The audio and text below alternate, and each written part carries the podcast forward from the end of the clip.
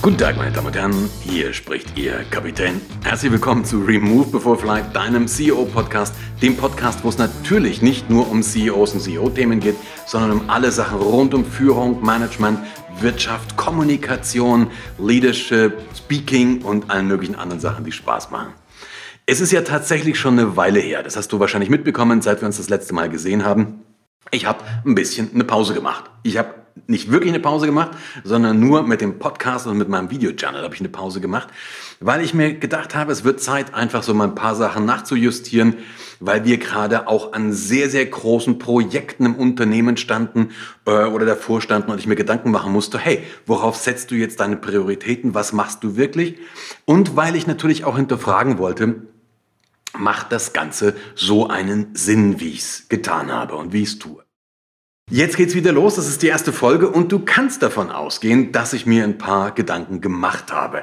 Eine Inspiration oder vielleicht so ein Einstieg zu diesen Gedanken und auch zu dieser, zu dieser heutigen Folge, das ist nämlich gleich die Brücke, hat mir tatsächlich ein ehemaliger Menti gegeben. Also ein, es gibt so ein Mentorenprogramm, ähm, wo Menschen drinne sind, die Speaker, Speakerin werden wollen. So einer war das, der war da mal bei mir in dem Programm.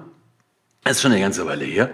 Und der hat mitbekommen, dass wir wieder so ein Programm lanciert haben. Dass wir also wieder eine, das nennt sich Speaker Boost oder Ready for Stage, ähm, wo wir Menschen ausbilden in, der, in diesem, Wunder, diesem wunderschönen Handwerk der Rede und wie man überzeugt, wie man Speaker, Speakerin wird und so ein Zeug. Und wir haben es natürlich beworben, es ist ja part of the game. Auf Facebook zum Beispiel.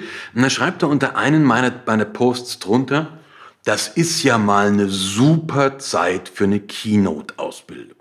Ja, also das war, glaube ich, auch so gemeint, wie ich es gerade gesagt habe, ist ja mal eine super, das ist ja mal eine super Idee, gerade in der jetzigen Phase Keynote-Speaker ausbilden zu wollen.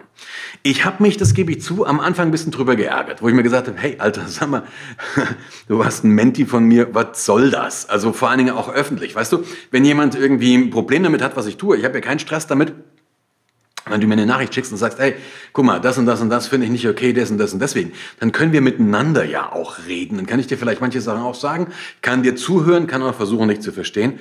Aber so auf einer öffentlichen Plattform, also in der Timeline, finde ich, ich weiß nicht, bin ich vielleicht ein bisschen konservativ, finde ich ein bisschen weird, um das mal auf Neuhochdeutsch zu sagen. Da haben wir am Anfang tatsächlich ein bisschen drüber, drüber geärgert, dann habe ich aber drüber nachgedacht, was ist denn die Botschaft?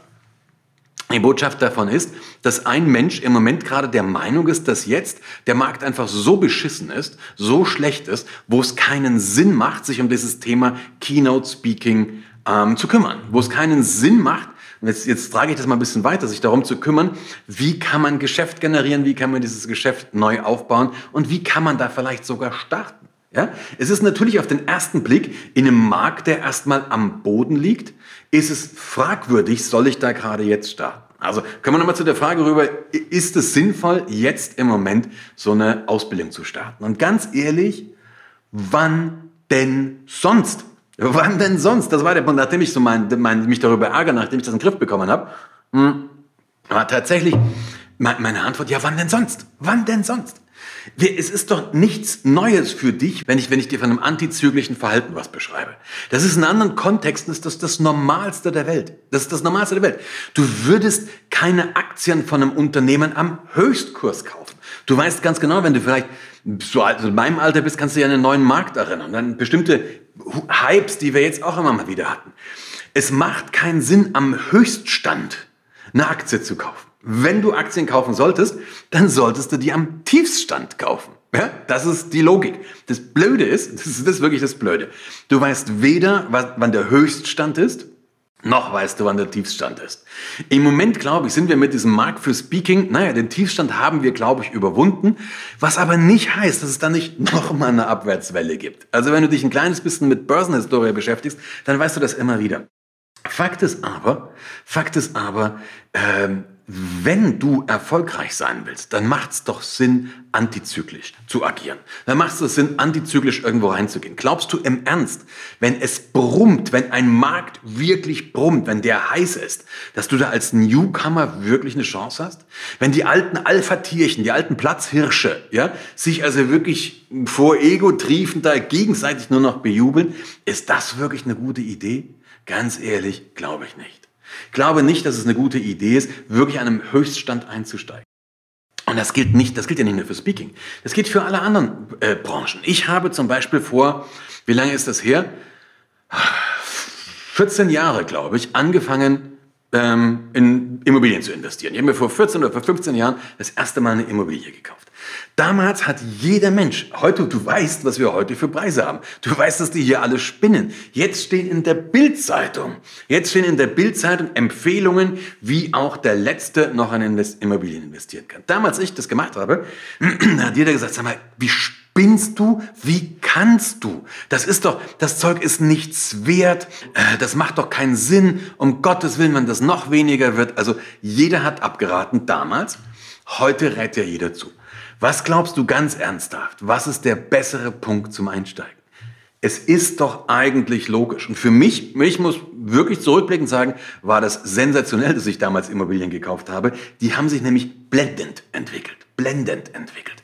Heute hätte ich Schwierigkeiten damit. Aber du kannst weitermachen. Das ist, wenn du Biotech nimmst, wenn du Fintechs nimmst, da einzusteigen in diese, in diese Branchen, wenn die richtig boomen, ist es die Frage, ob es noch einen Sinn macht.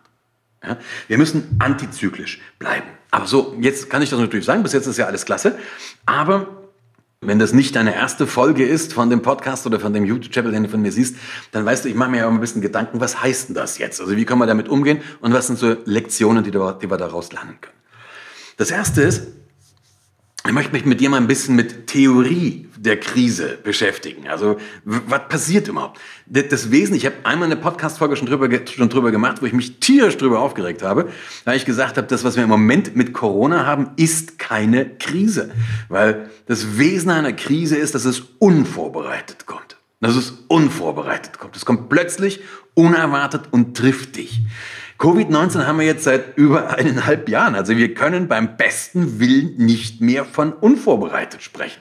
Wenn jetzt im Herbst, im Winter eine neue Welle kommt, Überraschung, ja, Entschuldigung, das soll jetzt bitte nicht falsch, bitte nicht falsch verstehen. Ich sage das wirklich, bin mir der Ernsthaftigkeit der Lage durchaus bewusst, aber äh, es war da abzusehen. Das war doch klar, dass sowas kommt. Also es ist in dem Fall für mich keine Krise, sondern eine grundsätzliche Situation. Und hier wird auch der erste Punkt, der erste Punkt zentral klar. Eine Krise ist immer nur einen begrenzten Zeitraum überraschend. Danach kommt eine andere Phase und die ist nie so wie vorher. Nochmal, das ist der, der Satz ist so banal, den ich gerade gesagt habe, den habe ich so simpel nebenher gesagt, aber das Wesen ist, wenn irgendwas passiert, was auch immer das für eine Krise ist, es wird schon alles wieder gut irgendwann, aber es wird nie wieder so wie vorher. Das war noch nie der Fall. Bis jetzt, egal wann es Krisen gegeben hat, wie die ausgeschaut haben, die, die dramatischsten Krisen, irgendwie haben wir es alle überlebt. Wir sind ja noch da. Insofern ist die gute Nachricht, wir werden auch diese Krise über, überleben. Ja, weil haben wir bis jetzt immer. Aber es wird danach irgendwie alles anders sein. Und ich möchte jetzt gar nicht auf so die Kontradiev oder Kontradiev-Zyklen eingehen mit diesen langen Wellen der Veränderung, ja, sondern ich möchte wirklich was ganz Profanes. Wir arbeiten, wir haben uns irgendwie schön eingerichtet und wir sind auf Autopilot geschaltet. Ja? Wie im Flieger. Du sitzt da drinnen, du hast die Füße oben auf dem Panel, hast deinen Kaffee in der Hand, schaust aus dem, Fen aus dem Fenster, Autopilot fliegt vor sich hin. Ja? Ist wundervoll. Wir haben uns zurückgelegt, wir sind tiefenentspannt. Und plötzlich macht irgendwas, meck, meck, meck, meck, meck. plötzlich der Sound ist schon klar, dass der nicht angenehm ist. Plötzlich passiert irgendwas und plötzlich holt uns irgendwas raus aus unseren Träumen. Das ist so ein Zwischenfall, ein Case, ein Incident oder eben, wie man es früher gesagt hat, eine Krise. Danach ist nichts mehr, also wenn es wirklich eine Krise war, ist, ich sage nicht nichts mehr wie vorher, aber es ist nicht mehr wie vorher. Eine Reihe von Dingen pendeln sich wieder ein. Wir werden wieder ein normales Leben haben. Aber es werden viele Dinge nicht mehr so sein wie vorher. Es werden sich viele Dinge verändert haben. So, und jetzt haben wir einen Knackpunkt. Punkt ist, die Welt wird anders sein. Ein Markt wird anders sein. Der Speaking-Markt zum Beispiel, mein Markt wird anders, der ist jetzt schon anders und der wird auch, wenn dieses Thema Covid-19 irgendwann vorbei ist, wird der sich verändert haben. Der wird nicht wieder so zurückfallen wie, bis, wie bisher. Auch da sagst du vielleicht, na ja, klar, ist eh klar. Aber das Spannende ist, wenn du dir anschaust, wie Menschen sich äh, verhalten oder wie Menschen sich verhalten in Krisen oder durch Krisen. Es gibt ja sehr, sehr viel Forschung drüber. Es gibt sehr viel Forschung aus der Psychiatrie, aus der Psychologie, wie Menschen mit Krisen umgehen. Und so das allgemeine, das allgemeine Paradigma, was, wo wir von immer ausgehen, ist, dass der Mensch gestärkt aus einer Krise hervorgeht. Ja? Das ist ja auch immer das, ja, ja, du wächst daran und die schweren Dinge, die machen dich zu dem, was du bist und, ja, wir gehen gestärkt aus der Krise hervor. Glauben wir. Blöderweise falsch. Ist nicht so. Zumindest für die meisten von uns. Und das war für mich so ein Aha-Erlebnis, wo ich echt was begriffen habe. Die, die Forschung sagt uns nämlich, dass wenn es eine Krise ist, so eine Krise kann eine Trennung sein, es kann Verlust eines Menschen sein, es kann eine schwere Krankheit sein, es kann eine berufliche, eine berufliche Krise sein, was auch immer. Also was so, man hat das mit wirklich sehr, es gibt sehr, sehr viel Forschungslager darüber und es gibt sehr, sehr viele unterschiedliche Cases, die man untersucht hat. Wenn man jetzt angeschaut hat, die Menschen gehen da rein, dann kommt diese Krise und dann macht es Bumm und alle fallen erstmal in so ein tiefes Tal. Das ist normal. Wenn dich eine Krise wirklich trifft, fällst du erstmal in ein Tal. Sonst ist es keine Krise. Ja, also wenn du sagst, oh, ja, gut, dann mal, mal bum, bum, bum, bum, dann ist es nicht das, was wir als Krise. Krise ist wirklich das, was dich im wahrsten Sinne des Wortes aus der Bahn wirft. Wenn man sich jetzt anschaut, wie gehen die Menschen damit um und was verändert sich und wie verändern die sich vor allen Dingen in dieser Phase, dann merkst du, es gibt drei Gruppen. Es gibt eine Gruppe, die verzweifeln und die scheitern an der Krise. Die fallen also wirklich zum Beispiel in Depression, geben auf, geben sich auf äh, und so weiter. Dann gibt es eine Gruppe, die gehen tatsächlich gestärkt aus der Krise hervor. Und es gibt Menschen, die machen danach wie, so weiter, als wenn nichts geschehen wäre. Und jetzt die Frage, wie ist die Verteilung?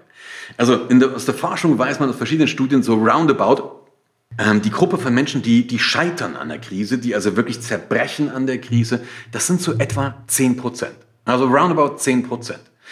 Das heißt nicht, dass die nicht irgendwann da wieder rauskommen, aber die, die, die zerbrechen erstmal ja, und scheitern an dieser Krise. Etwa 10 Prozent.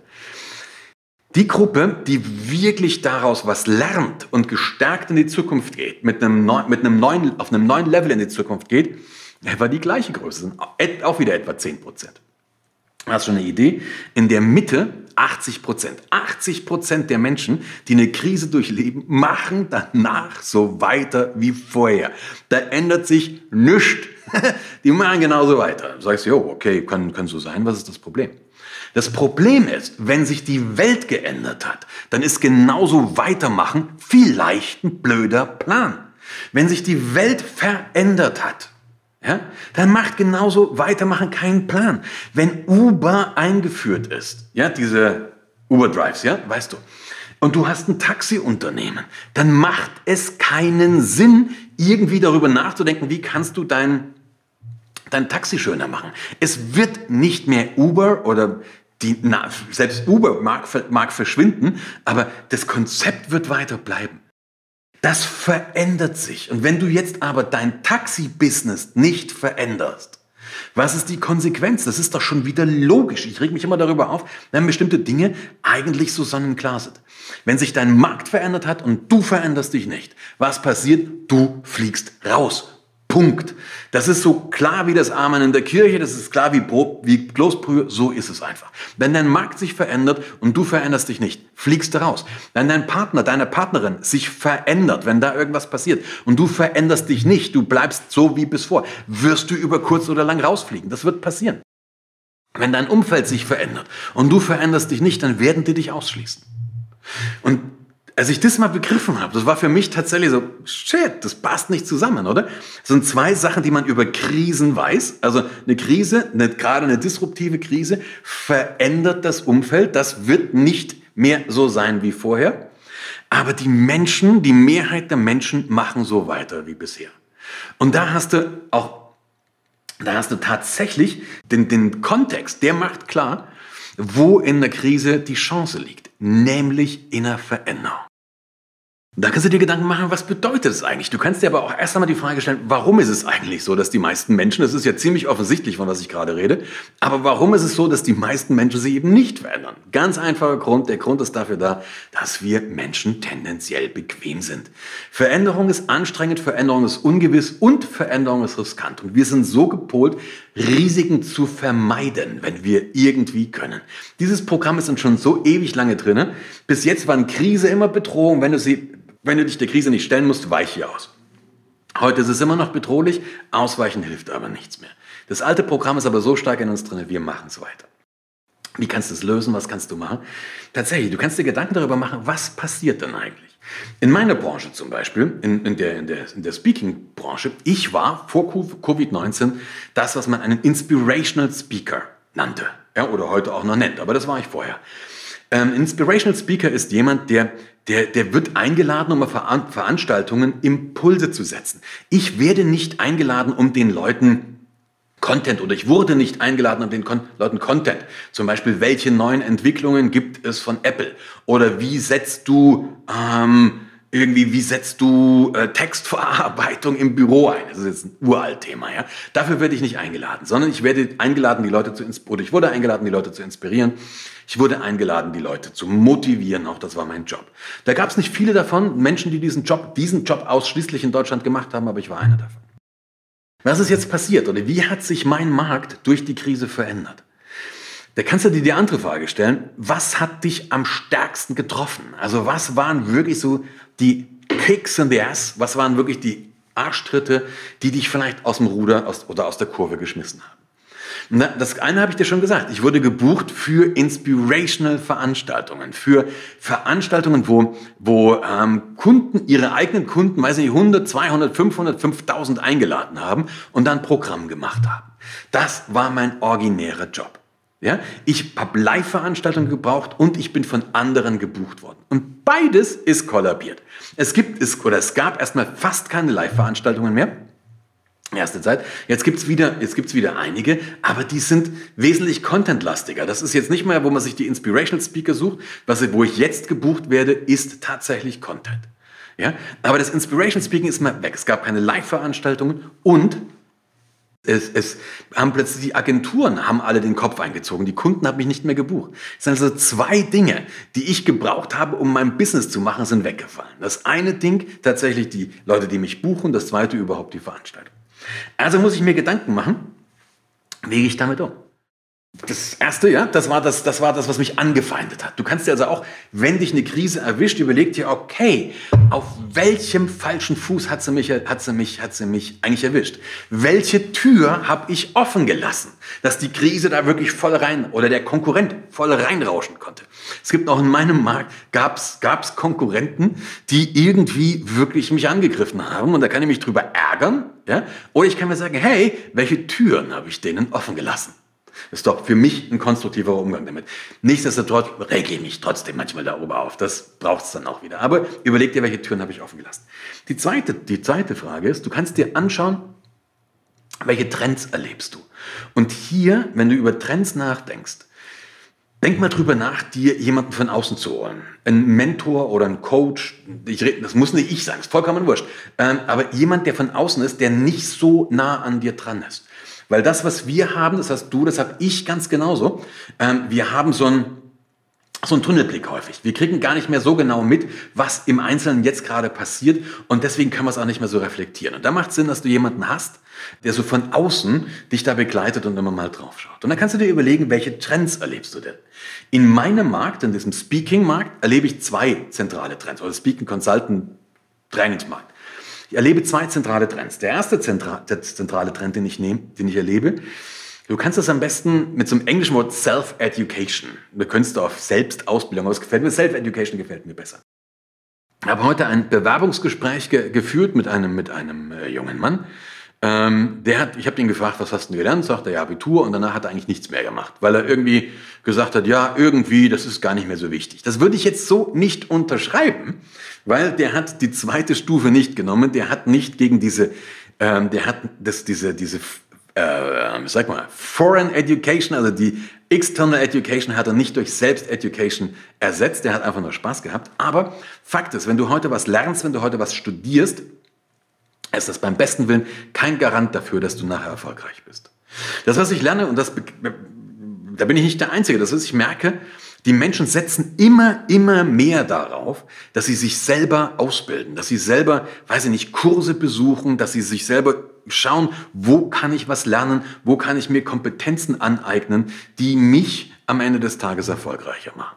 Das ist ein Trend, den hast du in Amerika schon, zum Beispiel schon seit Jahren, aber auch bei uns hier im deutschsprachigen Raum kommt jetzt immer mehr. Also die Leute wollen immer stärker sich selber ausbilden und suchen da tatsächlich nach ähm, Angeboten auch. Das Zweite, was ich erlebt habe in der, in der Wirtschaft, so den Demand, also den Bedarf, da erlebe ich immer mehr Bedarf an Skills, die so Themen wie Kommunikation und Vernetzung betreffen. Also die Leute erleben immer mehr, hm, dass sie, dass sie remote arbeiten, dass sie irgendwo weg sind, ja, dass sie irgendwas anderes machen. Und sie müssen immer stärker kommunizieren. So dieses Nebenbei. Wir, wir treffen uns mal zufällig an der Kaffeemaschine und klopfen was ab. Das funktioniert. Das ist einfach weg wegen Remote, ja, oder stark reduziert. Wir müssen also, also was anderes machen.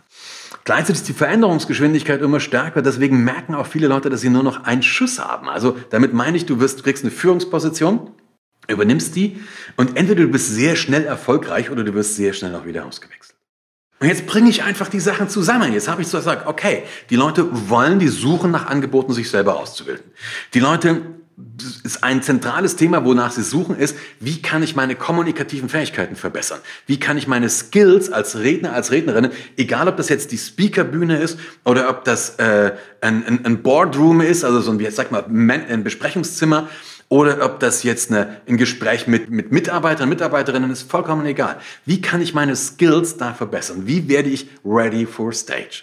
Danach suchen die ganz gezielt.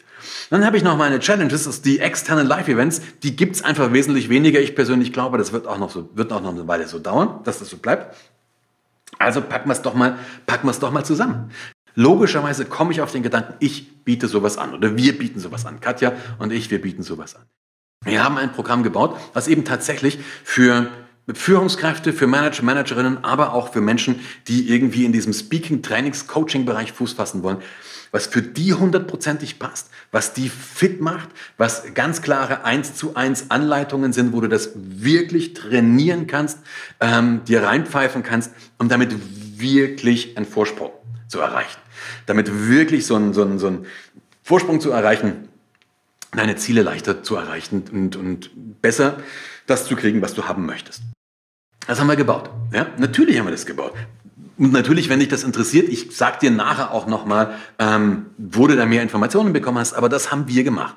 Also, Frage nochmal, wo, welche Türen hast du für die Krise offen gelassen? Das ist der erste Punkt, ja, das ist die Analyse. Wo, wo kam wirklich der kalte Wind rein? Welche, welche Türen hast du dem Wettbewerber offen gelassen? Welche Breschen ist der reingeschlagen, die du offen gelassen hast? Zweiter Punkt, wie entwickelt sich dein Markt? Was glaubst du, wo geht der hin? Und hier setzt wirklich, stell wirklich alles in Frage.